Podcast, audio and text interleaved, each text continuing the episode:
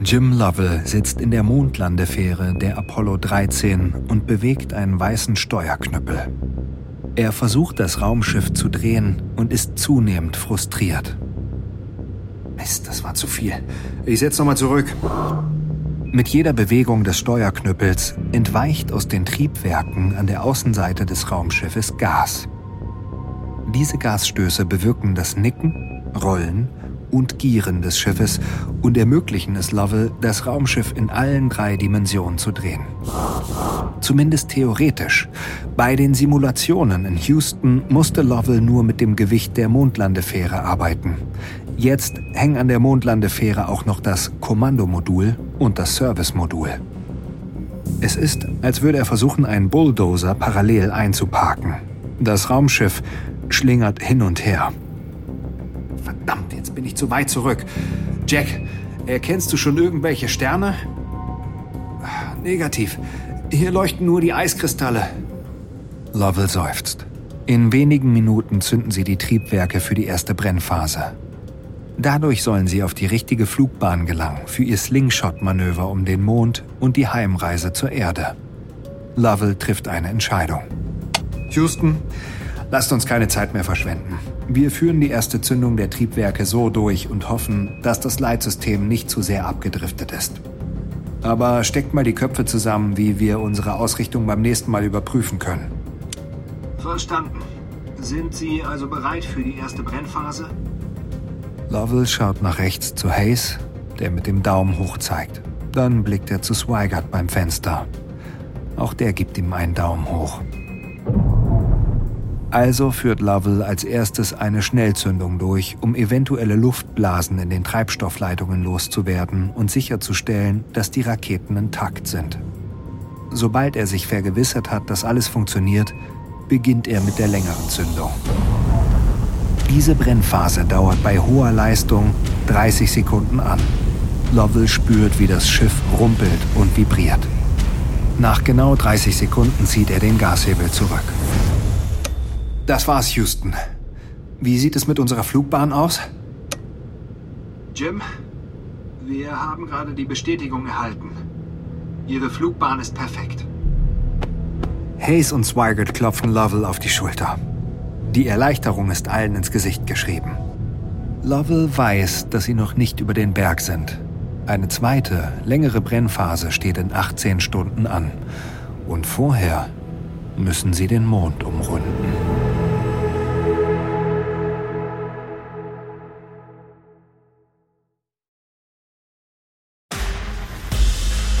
Ich bin Matthias Weidenhöfer und das ist Überlebt von Wondery.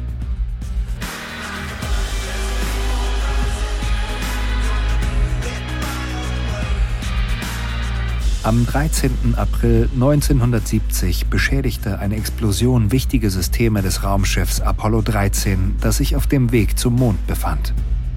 Die drei Astronauten der Mission schalteten das nicht mehr voll funktionsfähige Kommandomodul ab und zogen in die beengte Mondlandefähre um. Doch die war für kurze Ausflüge auf die Mondoberfläche gebaut worden, nicht für eine Reise durch den Weltraum. Dies stellt die Besatzung vor ungeahnte Herausforderungen. In der Zwischenzeit arbeitete in der Mission Control in Houston eine Elitegruppe der NASA unermüdlich daran, die Astronauten wohlbehalten nach Hause zu bringen. Dies ist Folge 3 von 4. Einmal um den Mond.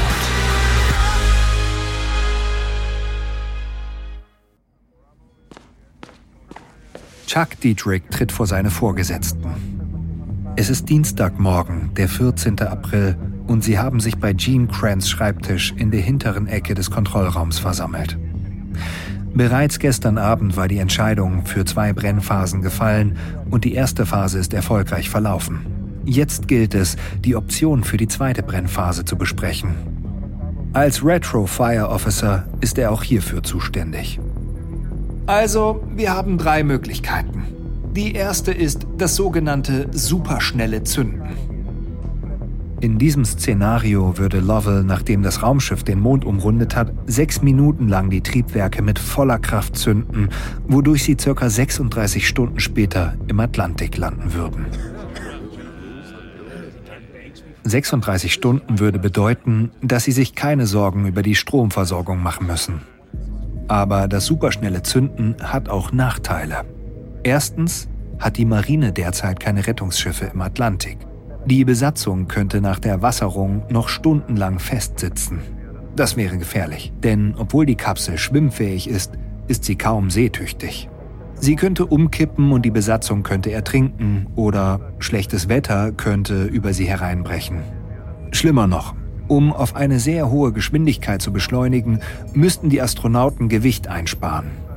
Sie müssten das Servicemodul sehr früh abwerfen, den Teil des Raumschiffs, in dem Sauerstofftanks, Brennstoffzellen und andere lebenserhaltende Systeme untergebracht sind. Normalerweise würde das Modul erst kurz vor dem Wiedereintritt abgeworfen werden. Da das Servicemodul den Hitzeschild des Kommandomoduls abdeckt und schützt, ist dies ein zusätzliches Risiko. Niemand weiß, ob der Hitzeschild 36 Stunden lang ungeschützt der rauen Umgebung des Weltraums standhalten kann. Sollte er beschädigt werden, würden die Astronauten beim Wiedereintritt verbrennen. Dann haben wir noch eine zweite Möglichkeit, das einfache Schnellzünden. Das bedeutet, dass wir weniger stark feuern und 44 Stunden später landen. Der Vorteil ist, dass wir im Pazifischen Ozean landen würden, wo wir Rettungsschiffe haben. Der Nachteil ist, dass wir immer noch das Servicemodul abwerfen müssten. Die Gefahr, den Hitzeschild freizulegen, bleibt also bestehen. Dietrich lässt das erst einmal wirken, bevor er die dritte Möglichkeit erläutert, das langsame Zünden. Beim langsamen Zünden würde das Servicemodul bis kurz vor dem Wiedereintritt in die Erdatmosphäre am Raumschiff bleiben, um den Hitzeschild des Kommandomoduls zu schützen. Das zusätzliche Gewicht würde aber bedeuten, dass sie erst später wassern würden. 62 Stunden nach der zweiten Brennphase. Das würde die Energieversorgung stark beanspruchen, möglicherweise bis zur Belastungsgrenze. Dietrich tritt wieder einen Schritt zurück und lässt seine Vorgesetzten miteinander diskutieren. Er weiß, welche Option er bevorzugt, aber er ist froh, dass er die Entscheidung nicht alleine treffen muss. Die Diskussion dauert eine Stunde an, bevor Gene Kranz und die Führungsspitze einen Konsens finden. Sie entscheiden sich für das langsame Zünden. Dietrich atmet auf.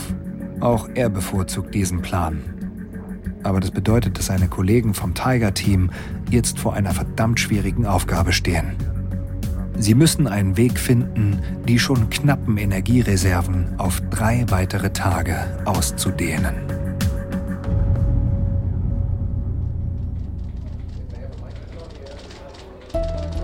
Der Elektroingenieur John Aaron sitzt in dem Raum, den das Tiger-Team zu seiner Kommandozentrale gemacht hat und reibt sich die Schläfen. Es ist mittags am 14. April und er ist hundemüde. Zum Schlafen ist ihm bisher keine Zeit geblieben. Vor allem die letzten zehn Stunden sind nur so vorbeigeflogen. Er hat an dem Energiebudget für den Wiedereintritt gearbeitet. Gene Crans Vorgabe ist, dass sie mit nur 43 Ampere Stromstärke zurechtkommen müssen, statt den sonst üblichen 45. Das Kommandomodul hat tausende von Komponenten, die Strom verbrauchen, und er hat das Gefühl, dass er jede einzelne unter die Lupe genommen hat, um so viel wie möglich einzusparen. Aaron versucht sich daran zu erinnern, wann er das letzte Mal etwas gegessen hat. Er sollte sich unten ein Sandwich holen, aber jedes Mal, wenn er sich umdreht, will jemand anderes Strom für ein System. Und wieder hört er eine Stimme hinter sich. Äh, John, können wir mal über die Leitsysteme für den Wiedereintritt sprechen? Soll das äh, Primärsystem wirklich ausgeschaltet werden? Das Kommandomodul verfügt über mehrere Navigationssysteme. Der Ingenieur möchte das primäre System verwenden, das am genauesten ist. Er argumentiert, dass sie hier keine Abstriche bei der Sicherheit machen können aber Aaron schüttelt den Kopf. Das verbraucht zu viel Energie. Wir können unmöglich nur auf das sekundäre System zurückgreifen. Ich sag's nur ungern, aber ich habe ein paar neue Daten überprüft und ihr bekommt nicht einmal das gesamte sekundäre System. Das sekundäre System besteht aus sechs Gyroskopen, die das Schiff auf dem richtigen Kurs halten, egal in welche Richtung es sich dreht. Aaron erklärt dem Ingenieur, dass sie nur noch drei davon verwenden können. John, das ist doch Wahnsinn. Und was ist mit dem Vorheizen der Triebwerke? Aaron seufzt. Irgendwann vor dem Wiedereintritt muss das Raumschiff seine Triebwerke zünden und seine Ausrichtung anpassen. In der Kälte des Weltraums besteht die Gefahr, dass der Treibstoff gefriert. Daher gibt es Heizungen zum Schmelzen des Treibstoffs. Aaron kann auch das nicht zulassen. Sie haben einfach nicht genügend Strom. Wie willst du die Crew denn so sicher nach Hause bringen? Die Explosion haben sie vielleicht überlebt, aber ich bin mir nicht sicher, ob sie deine Sparmaßnahmen überleben werden. Wütend stapft der Ingenieur davon. Aaron weiß, dass er das Richtige tut, aber mit diesem Job macht er sich keine Freunde.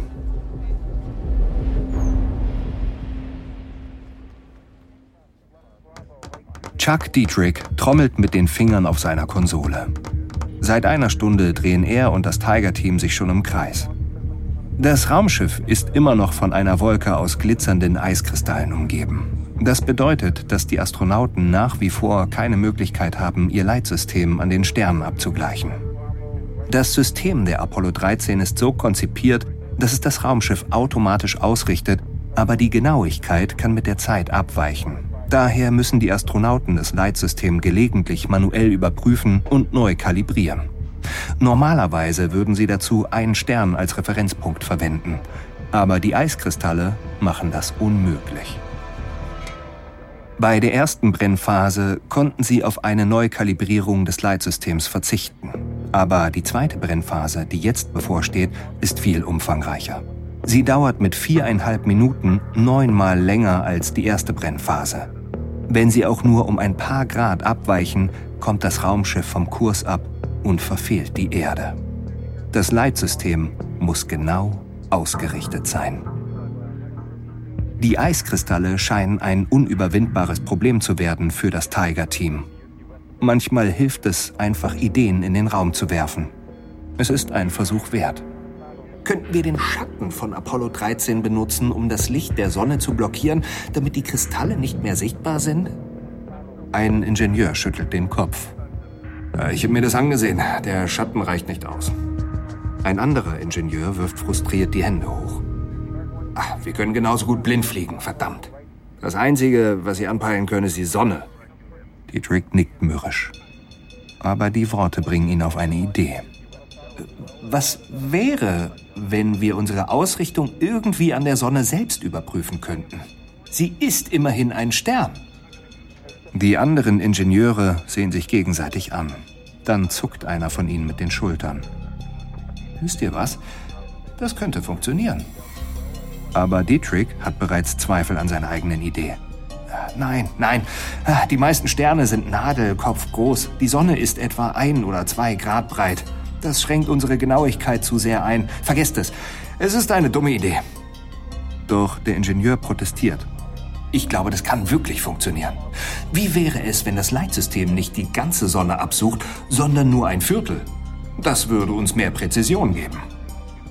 Die anderen Spezialisten pflichten ihm bei. Dietrich hört zu, ist aber immer noch nicht überzeugt. Dann fällt das ausschlaggebende Argument. Welche andere Möglichkeit haben wir zu diesem Zeitpunkt? Dietrich nickt grimmig und beschließt, Gene Kranz diesen Vorschlag zu unterbreiten.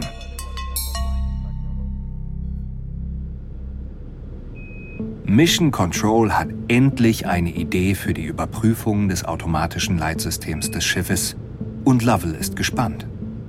Aber als sie erklären, dass sie die Sonne als Referenzpunkt verwenden wollen, kann er nicht ganz glauben, was er da hört. Die Sonne? Das ist doch viel zu ungenau. Es kann funktionieren, Jim. Hören Sie einfach mal zu. Lovell ist skeptisch. Nach einigem Hin und Her stimmt er zu. Na gut, dann lasst uns sofort loslegen. Das gibt uns Zeit, uns etwas anderes einfallen zu lassen, wenn es nicht klappt. Er gibt den entsprechenden Befehl in den Computer des Leitsystems ein, die Nase des Schiffes auf den oberen rechten Quadranten der Sonne zu richten. Das Schiff beginnt sich zu drehen. Fred Hayes und Jack Swigert halten Ausschau nach der Sonne. Swigert schaut durch ein winziges Fenster, während Hayes durch ein Teleskop schaut, das genau nach vorne zeigt. Wenn das Leitsystem noch richtig ausgerichtet ist, sollte der obere rechte Quadrant der Sonne in seinem Fadenkreuz erscheinen. Lovell weiß, dass der Prozess ein paar Minuten dauern wird, aber er ist ungeduldig. Siehst du was, Freddo? Hm, noch nicht. Nach einer weiteren Minute fragt er erneut. Nichts. Dann eine weitere Minute. Immer noch nichts. Acht lange Minuten vergehen, ohne dass die Sonne zu sehen ist. Lovell hat genug. Die Idee funktioniert nicht. Er nimmt Kontakt zu Houston auf. Wow. Wow. Swigert keucht. Lovell dreht sich um, um zu fragen, was los ist. Aber bevor er etwas sagen kann, wird er von dem hellsten Sonnenstrahl geblendet, den er je gesehen hat. Das Licht streift über das Armaturenbrett und erfüllt die ganze Kabine. Lovell spürt einen Anflug von Hoffnung. Vielleicht ist das Leitsystem doch nicht so sehr abgedriftet, wie er befürchtet hatte. Hast du's, Freddo? Was siehst du? Warte noch, warte noch. Eine weitere unendlich lange Minute vergeht. Dann stößt Hayes einen Schrei aus. Wir befinden uns exakt in der Mitte der oberen rechten Ecke der Sonne. Das Leitsystem ist genau auf Zielkurs. Ja! Ja! Lovell reckt seine Faust in die Luft und jubelt. Das ist die beste Nachricht seit der Explosion. Sie sind zwar noch nicht außer Gefahr, aber es ist unendlich viel einfacher geworden, die richtige Flugbahn zur Erde einzuschlagen.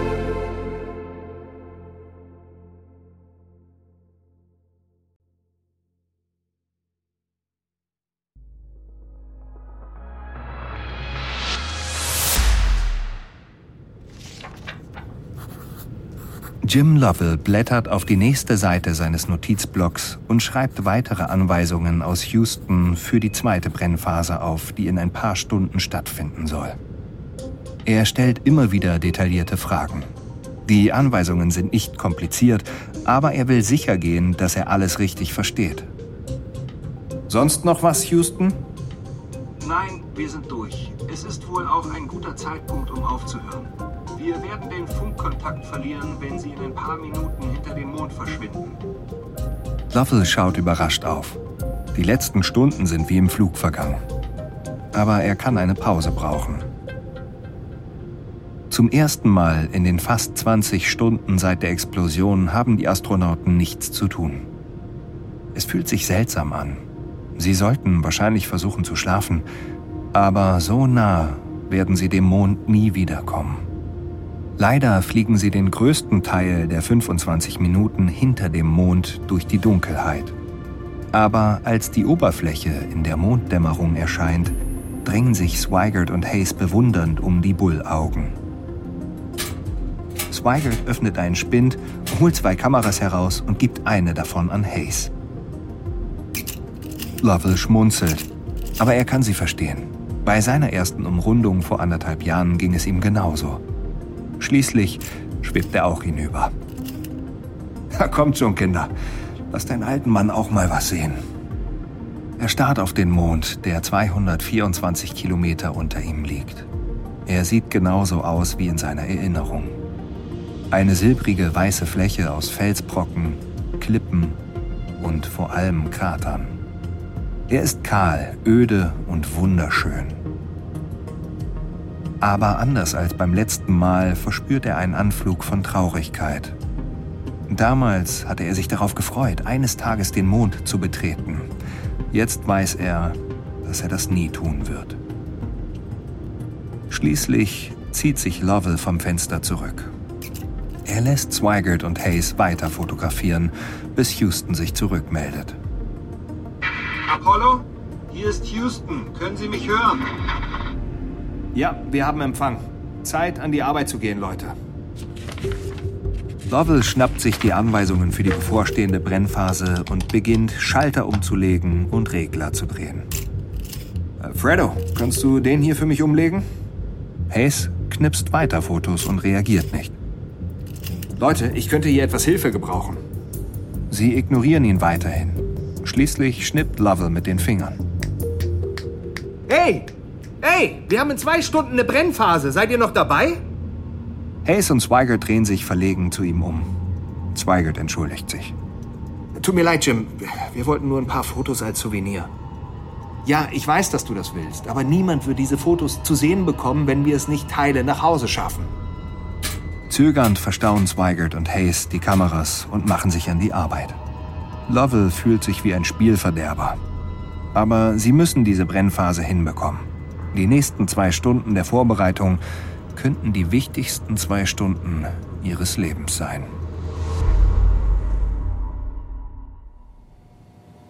Ed Smiley kreuzt seine Finger und nickt seinem Assistenten Jim zu. Sie stehen in einer Vakuumkammer, die den Bedingungen an Bord von Apollo 13 nachempfunden sind. Jim legt den Schalter für eine Vakuumpumpe um und sie erwacht zum Leben. Sie versuchen immer noch einen Weg zu finden, wie die Astronauten das Kohlendioxid aus der Atemluft filtern können. Das Luftreinigungssystem der Mondlandefähre ist nicht darauf ausgelegt, dass sich drei Astronauten mehrere Tage lang dort aufhalten. Wenn es ihnen nicht gelingt, die Luft zu reinigen, droht den Astronauten der Erstickungstod. Smiley und Jim schauen genau hin, um zu sehen, ob ihre Hilfsvorrichtung dieses Mal funktioniert. Sie haben ein halbes Dutzend Variationen von Smileys Entwurf ausprobiert, der die quadratischen Filterpatronen des Kommandomoduls mit den runden Behältern des Luftfiltersystems der Mondlandefähre zusammenfügt. Verdammt. Smiley muss wieder mit ansehen, wie der Vakuumschlauch die ganze Luft aus dem Plastikbeutel saugt und wie der Beutel in sich zusammenfällt. Jedes Mal, wenn der Beutel in sich zusammenfällt, wird der Luftstrom durch die Patrone unterbrochen. Und genau das soll nicht passieren. Smiley bedeutet ihm, die Vakuumpumpe auszuschalten. Wir brauchen irgendwas, um den Beutel zu verstärken, damit er die Form behält und offen bleibt. Vielleicht eine Art Bogen im Beutel. Ja, das habe ich auch schon überlegt, aber woraus können wir einen Bogen machen? Ein Metallbügel wäre perfekt, aber im Raumschiff gibt es so etwas nicht. Sie können nur das verwenden, was der Besatzung auch zur Verfügung steht. Smiley hat plötzlich eine Idee. Warte mal, die haben doch Handtücher da oben, oder? Sind die nicht aus Pappe? Ja, und ich glaube, es ist ziemlich steifer Karton. Das könnte halten. Diese Idee könnte funktionieren. Sie muss.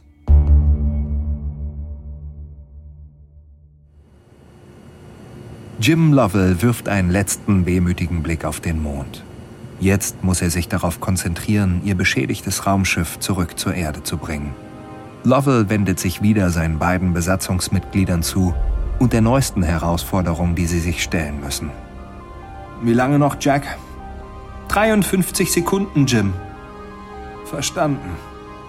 In weniger als einer Minute werden sie die Triebwerke des Schiffes zünden, um sie wieder auf Kurs in Richtung Erde zu bringen. Zumindest ist das der Plan. Wenn sie diese Brennphase vermasseln, haben sie vielleicht nicht genug Energie übrig, um ihren Kurs zu korrigieren. Er macht sich bereit und blickt rüber zu Swigert. 17 Sekunden. Lovell verbindet sich mit Mission Control.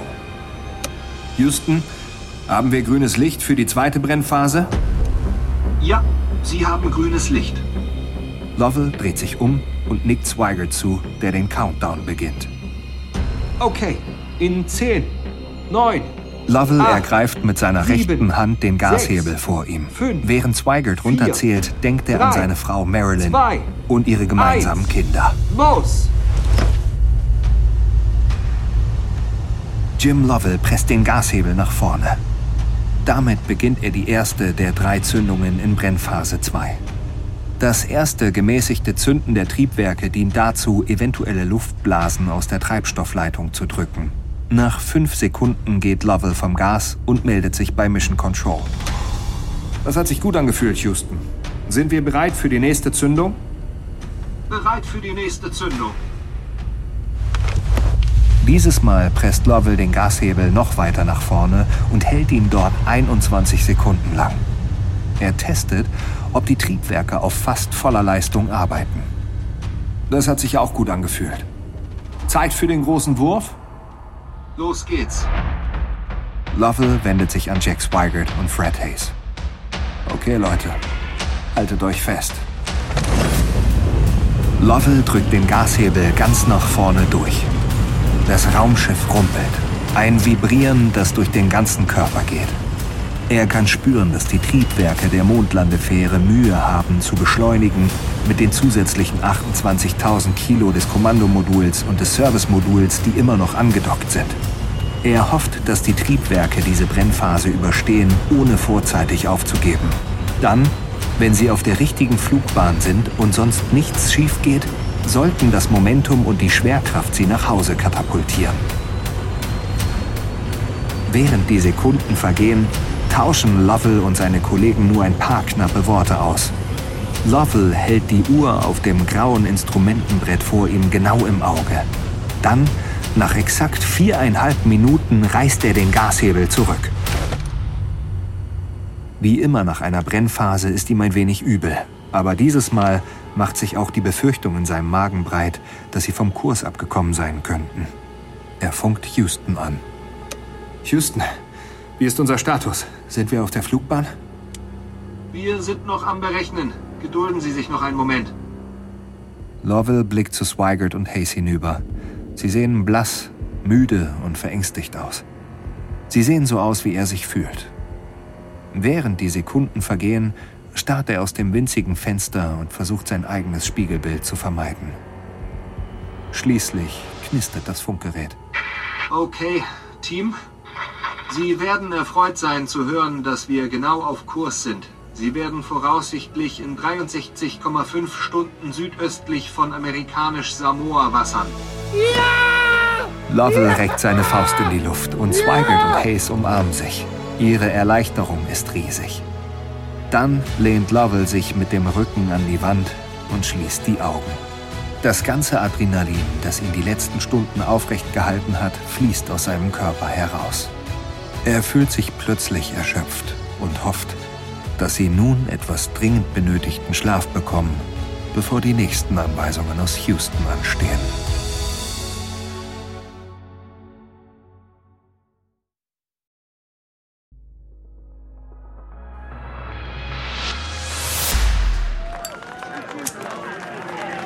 Gene Kranz zündet sich eine Zigarette an, während die Männer im Kontrollzentrum applaudieren. Die zweite Brennphase ist gut verlaufen. Sogar Kranz erlaubt sich ein kleines Lächeln. Er ist stolz auf das, was sie bis jetzt erreicht haben. Aber es bleibt noch eine Menge zu tun. Kranz weiß, dass auch die nächsten Schritte kontrovers umkämpft sein werden. Wie aufs Stichwort taucht Chefastronaut Dyke Slayton vor seiner Konsole auf. Slayton ist ein Astronaut der ersten Stunde bei der NASA und die Sicherheit der Crew liegt in seiner Verantwortung. Hey Gene, ich muss mit dir reden. Slayton ist nicht allein. Kranz sieht zwei andere Spezialisten, die ebenfalls seine Aufmerksamkeit wollen. Slayton ist der Erste. Gene, wir müssen etwas Zeit zum Schlafen einplanen. Ja, sicher, irgendwann. Was meinst du mit irgendwann? Meine Männer da oben sind erschöpft. Sie werden anfangen, Fehler zu machen. Sie brauchen Schlaf. Bevor Kranz antworten kann, erscheint Chris Kraft. Er war der leitende Flugdirektor für die meisten NASA-Missionen in den 60er Jahren und ist jetzt ein leitender Berater. Kraft protestiert. Wir müssen zuerst das Schiff herunterfahren und das geht schneller, wenn alle wach und auf ihren Stationen sind. Sonst verbrauchen wir über mehrere Stunden Strom, den wir nicht haben. Schlafen kann warten.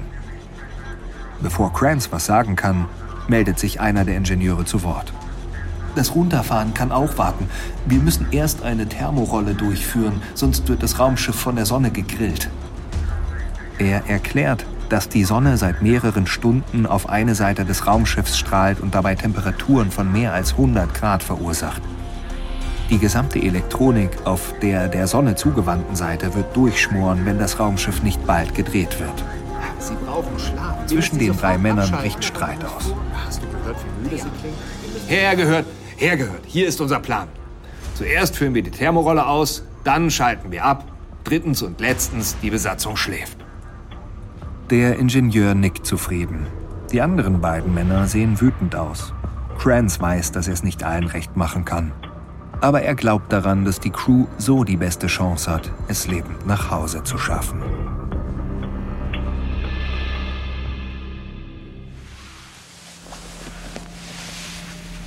Jim Lovell schwebt in seinem Schlafsack und versucht einzuschlafen. Es hat mehrere Stunden gedauert, die Thermorolle auszuführen und danach die Mondlandefähre herunterzufahren. Dann hat der Fred Hayes die erste Schlafschicht hier im Kommandomodul überlassen, das wenigstens groß genug ist, sodass sich die Männer ausstrecken können. Jack Swigert und Lovell haben die nächste Schicht übernommen. Angesichts ihrer Erschöpfung ist Lovell davon ausgegangen, dass sie beide sofort einschlafen würden. Und Swigert ist wohl auch im Land der Träume, aber für Lovell ist es einfach zu kalt. Zittern schüttelt ihn immer wieder und er wacht davon auf. Es hilft auch nicht gerade, dass Fred Hayes nur wenige Meter entfernt in der Mondlandefähre lautstark mit Houston redet. Da helfen auch Ohrstöpsel nicht. Frustriert öffnet er den Reißverschluss des Schlafsacks und schwebt nach oben, um zu hören, worüber sie sprechen. Freddo, was ist los? Es ist die Kohlendioxidanzeige. Sie steht auf 13. 13? Lovell schwebt hinüber und schaut sich die Anzeige an. Sie sieht aus wie ein Quecksilberthermometer mit einer Säule aus flüssigem Metall und einer Röhre mit Gradierungen. Im Idealfall liegt der CO2-Wert bei 1 oder 2. 15 ist tödlich. Und tatsächlich, Hayes hat recht. Wieder die Glückszahl 13. Lovell setzt sein Headset auf und spricht ins Mikro. Wie lautet der Plan, Houston? Ed Smiley hat einen Luftfilter zusammengebastelt. Sind Sie bereit, einige Notizen zu machen? Lovell notiert eine Liste auf ein Blatt Papier. Eine seltsame Mischung aus allen möglichen Gegenständen. Klebeband, ein Einband eines Handbuchs, eine Socke. Als er fertig ist, schwebt Swigert hinunter, der ebenfalls aufgewacht ist. Lovell gibt die Liste mit den Gegenständen den beiden anderen Männern und schwebt zurück zum Kommandomodul, um dort etwas zu holen. Er öffnet einen Spind und zieht eine Plastiktasche hervor, die das fortschrittlichste Kleidungsstück der Menschheitsgeschichte enthält. Die Thermounterwäsche, die er und Hayes auf dem Mond getragen hätten. Sie ist wassergekühlt und voll elektronisch, eine brillante Entwicklung der Technologie. Lovell hat monatelang davon geträumt, dieses Kleidungsstück anzuziehen. Vorsichtig reißt er die Tasche auf und fährt mit dem Finger über den seidigen Stoff. Vor seinem inneren Auge sieht er, wie er einen Stiefel auf den pudrigen Mondboden stellt. Dann seufzt er und wirft die schicke Unterwäsche zurück in den Spind. Jetzt braucht er nicht die Unterwäsche, sondern die Plastiktasche, in der sie geliefert wurde, für den Filter, der ihn das Leben retten könnte. Zurück in der Mondlandefähre machen sich Lovell und seine Kollegen daran, zwei Luftreiniger zusammenzubauen. Es ist schwer zu sagen, ob sie das richtig machen. Die Anweisungen aus Houston sind etwas unklar. Das Band an die Seite der Patrone kleben. Welche Seite denn? Es gibt sechs. Sehen Sie eine Seriennummer? Auf diese Seite. Okay. Und jetzt? Es dauert eine Stunde, bis beide Filter fertig sind. Sie sehen nicht gerade sehr robust aus. Aber die Kohlendioxidwerte steigen weiter an. Die Anzeige steht jetzt auf 14. Die Astronauten haben keine andere Wahl, als es auszuprobieren. Freddo, schalte den Vakuumschlauch ein. Hayes legt einen Schalter um. Während der Schlauch beginnt, Luft durch den Filter zu saugen, spannt sich der Plastikbeutel und drückt gegen die steifen Pappseiten in seinem Inneren. Lovell ist sicher, dass der Beutel reißen wird, aber er hält. Die Astronauten lehnen sich zurück und warten, während der Schlauch Luft in das Belüftungssystem der Mondlandefähre saugt, die dann durch das ganze Raumschiff gepumpt wird. Auf der CO2-Anzeige tut sich erst einmal nichts. Dann sieht es so aus, als würde sie ein bisschen sinken, aber das lässt sich nicht ganz eindeutig sagen. Irgendwann beginnt das Quecksilber jedoch merklich zu sinken. Zuerst sinkt es unter 13, dann sinkt es auf 12 und sinkt weiter. Lovell grinst und spricht in sein Headset. Houston, wir haben ein Problem gelöst. Sagen Sie jetzt Smiley, dass ich ihm für dieses Mistding hier ein Bier schulde. Lovell kann es kaum fassen. Sie haben zwei perfekte Brennphasen durchgeführt und jetzt funktioniert dieser zusammengebastelte Luftreiniger. Er hofft inständig, dass ihr Glück anhält. Denn in ein paar Stunden werden sie mit den Vorbereitungen für den gefährlichsten Teil der Mission beginnen müssen. dem Wiedereintritt in die Erdatmosphäre.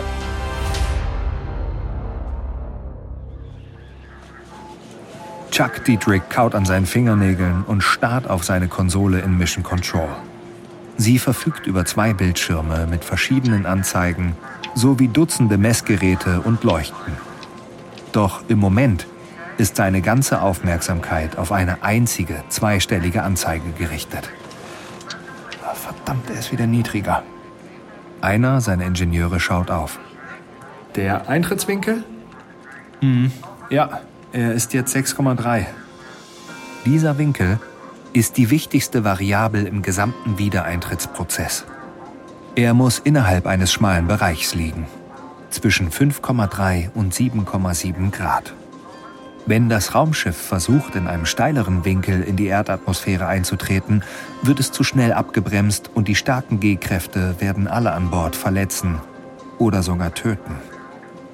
Aber ein zu flacher Eintrittswinkel ist beinahe noch schlimmer. Wenn das Raumschiff in einem Winkel von weniger als 5,3 Grad eintritt, wird es über die Erdatmosphäre wie ein Stein auf einem Teich springen, ins All zurückgeschleudert werden und nie mehr zurückkehren. Der ideale Eintrittswinkel beträgt 6,5 Grad. Und nach der Zündung vor 18 Stunden war das Raumschiff genau im Zielbereich. Aber seit einer Stunde sinkt der Winkel. Und seitdem zerbricht sich Dietrichs Team den Kopf, woran das liegen kann. Einer seiner Ingenieure hat eine Idee. Könnte es vielleicht ein Problem mit der Messung oder dem Instrument sein? Vielleicht ist der Winkel ja tatsächlich in Ordnung. Das wäre zu schön, um wahr zu sein. Ich wette, dass aus dem Raumschiff immer noch etwas entweicht, das uns vom Kurs abbringt. Aber wo? Wir haben schon alles überprüft. Dietrich weiß es nicht und er ist sich ziemlich sicher, dass wenn irgendjemand in Mission Control es wüsste, sie schon davon gehört hätten. Er wirft wieder einen Blick auf seine Konsole. Der Winkel beträgt jetzt 6,2 Grad. Ein ungutes Gefühl in seinem Bauch sagt ihm, dass es bis zum Wiedereintritt nur noch schlimmer werden wird. Das bedeutet, dass sie vielleicht etwas tun müssen, was er zu vermeiden gehofft hatte die Triebwerke der Mondlandefähre noch einmal zünden. Das wird Strom verbrauchen, den sie nicht haben, und das Schiff und die Besatzung noch mehr belasten. Aber der Eintrittswinkel ist einfach zu kritisch. Und das Leben der Astronauten steht auf dem Spiel. Jim Lovell streckt sich und gähnt. Trotz der Kälte hat er es geschafft, viereinhalb Stunden zu schlafen – bei weitem die längste Zeit am Stück seit der Explosion vor 40 Stunden. Er fühlt sich etwas erfrischter. Zweigert schnarcht immer noch, also schwebt Lovell nach oben in die relative Wärme der Mondlandefähre. Dort empfängt Fred Hayes ihn mit zwei schlechten Nachrichten, die von Houston durchgegeben worden sind, während sie geschlafen haben. Erstens müssen sie eine weitere Zündung durchführen, um ihren Wiedereintrittswinkel zu korrigieren als ob sie nicht schon genug Stress hätten. Außerdem macht das Service-Modul Probleme, der Teil von Apollo 13, der die lebenserhaltenden Systeme enthält. Im Modul ist ein Tank mit gekühltem Helium. Das Helium wird verwendet, um den Treibstoff in die Brennkammer zu pumpen, die die Triebwerke antreibt. Leider wurde bei der Explosion die Ausstattung zur Kühlung des Heliums beschädigt. Angesichts all der anderen Probleme an Bord hat niemand diesem Umstand große Aufmerksamkeit geschenkt. Aber der Druck im Heliumtank beginnt nun zu steigen, und zwar schnell. Der Tank verfügt über ein eingebautes Druckentlastungsventil, eine sogenannte Berstscheibe, die das Helium entweichen lässt und so eine Explosion verhindert. Aber wenn die Scheibe in voraussichtlich etwa neun Stunden explodiert, ist damit der Heliumvorrat völlig aufgebraucht. Lovell runzelt die Stirn und funkt über sein Headset Houston an. Ich mache mir Sorgen um das Helium. Sind Sie sicher, dass wir die zusätzliche Brennphase nicht früher durchführen können, bevor das Risiko besteht, kein Helium mehr zu haben? Negativ, Jim. Wenn wir Ihren Wiedereintrittswinkel zu früh korrigieren, besteht eine gute Chance, dass Sie erneut abdriften. Aber selbst wenn wir kein Helium mehr haben, sollte noch genügend Treibstoff für die Verbrennung in der Leitung sein. Nach jedem Zünden der Triebwerke bleibt etwas Treibstoff in den Leitungen zwischen den Treibstofftanks und der Brennkammer zurück. Aber es gibt keine Möglichkeit, diese Ablagerungen in den Leitungen zu messen. Lovell ist beunruhigt. Seine Brust zieht sich zusammen und sein Herz beginnt zu rasen. Bisher war das Glück auf ihrer Seite, aber wie lange noch?